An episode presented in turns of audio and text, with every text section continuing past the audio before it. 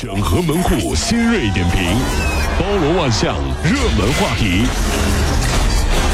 有请陶乐慕容长寿。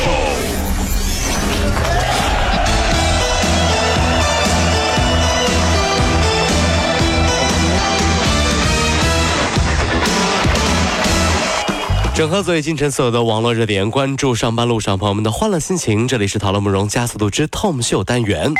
江苏淮安一名自称是江苏财经职业技术学院的学生就爆料，说自己啊和一百多位专起本的同学，九月开学之后，因为宿舍不足，被迫停课三个月，十一月才返校。是该校的继续教育学院工作人员回应了啊，是多放三个月假。其他学校专科生呢也有类似情况，原因不好解释。呃，我真的不太懂这个学校的老师哈、这样太不负责任了。嗯，没有宿舍就让学生放假的做法，实在是在找理由、找借口。毕竟我是读过大学的人呀，嗯对吧？反正我读到大二，我们班百分之七十的同学都在外面租房子了。对啊，是啊，只有单身的一些孤寡同学留守寝室，所以校方这样的做法非常不合理。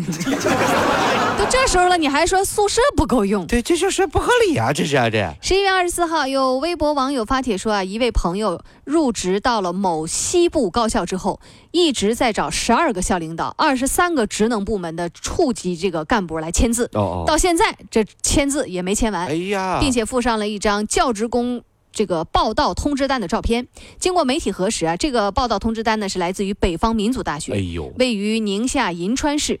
那二十五号，北方民族大学的这个党委宣传部一位负责人就表示说，的确是有这件事儿 啊。签字儿啊，这个报道通知单需要领导签字，是学校的老传统，老传目的是让新入职的教师尽快熟悉学校的各个部门哎，呦，没有规定说一定要签完。呃，二零五零年，该校的退休员工联欢会上，嗯王教授拉着李校长的手说：“ 终于逮到你了，来签个字儿吧。”呃，你不签字啊？你不签字，我就不算入职啊！啊不入职，下个月我就没法退休了。李校长就是推了推老花眼镜儿，嗯哎呦，不巧了，嗯，我退休了，你要找张校长签字啊？张校长在哪儿呢？啥玩意儿？张校长在哪儿？我不知道。我要退休了，我得签字。反正现在住在敬老院里，好像都不太会签了，已经。这咋整啊？我这没法退休啊！我这。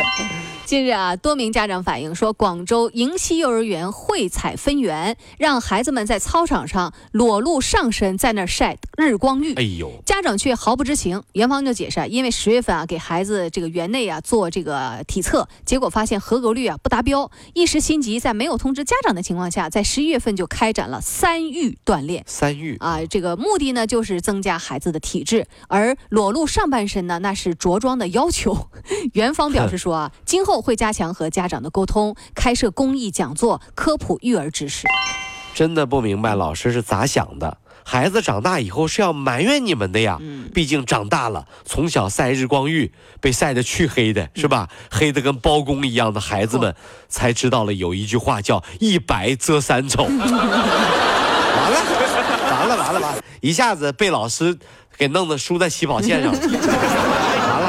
别的小孩都白白的，就我这一这一个班的还一个幼儿园黢黑。就这个班的黢黑。对对对，所有的孩子们都有个外号叫“探探”。探行了，你就别火上浇油探了。探，探探来了，嘿嘿，探探，梅梅，明白？这有这些名字。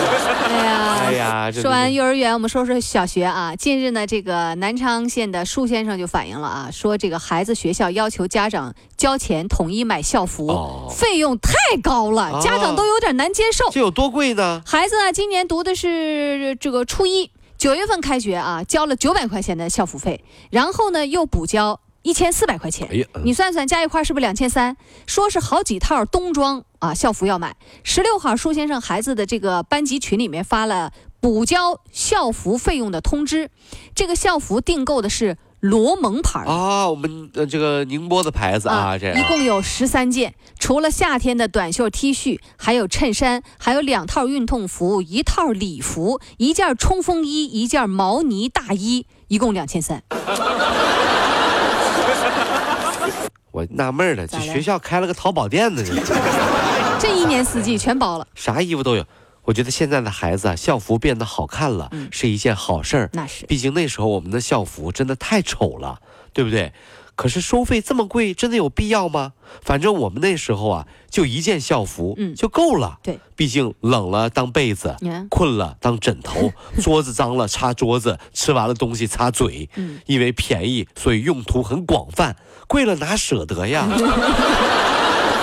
不是你初中三年没换过校服啊？哦，哎呦我天，没有包浆了吧？哎，这话说的，反正啊，就是盘的还行，盘的还行，盘的还行啊。两个月前，阿根廷女孩和她的兄弟啊，把两只无家可归的小奶猫救回来了。有一只呢，最终活了下来。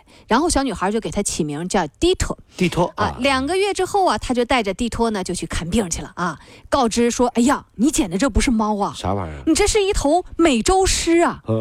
据悉啊，这是一种野生猫科动物，通常生活在美国的南部和中部，擅长爬树、游泳、吃青蛙和鱼。哎呀啊，并不适合在家里饲养。最终呢，小女孩把它呢送到了阿根廷的动物救助基金会。这小狮子啊，这个完全恢复之后就能回大自然了。有时候想想啊，都市里的青年男女啊，还真的不如流浪的小猫小狗。你看，小猫饿了喵喵叫，还有人给口吃的啊，喵喵给多可怜，啊给还有人夸真可爱，好萌啊，给口吃的是吧？你单身的男青年在路边喊我饿呀，我饿，我饿呀，给狗吃的吧，啊，给口吃幺幺零啊，幺幺零，来，你过来看一下路。过的人只会说：“呸！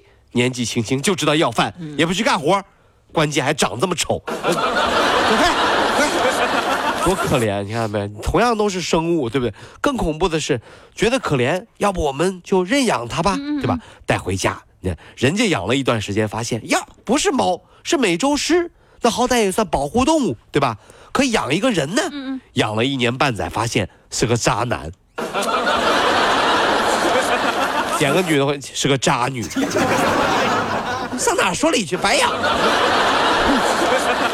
了，这养了还算他还害你，你这这玩意儿太吓人了。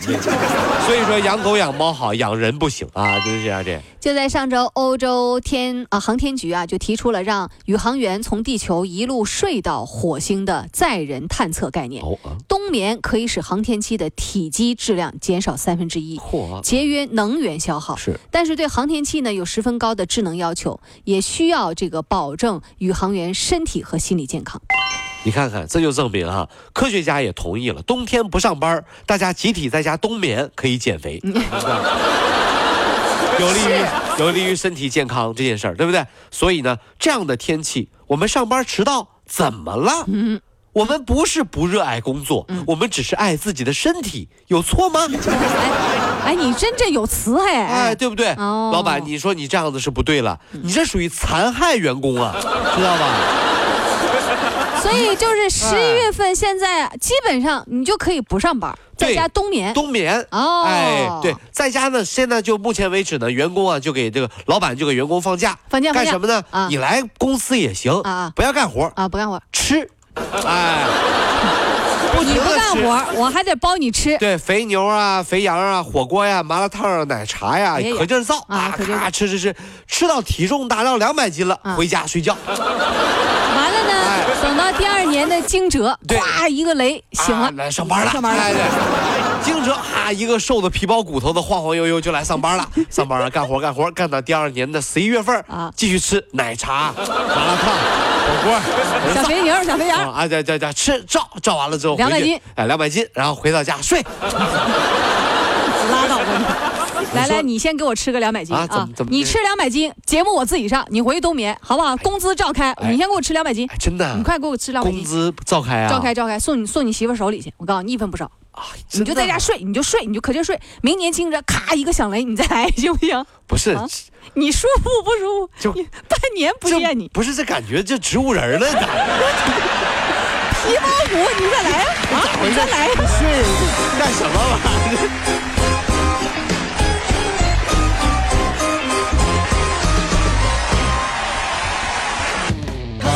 加速度，上班路上好舒服。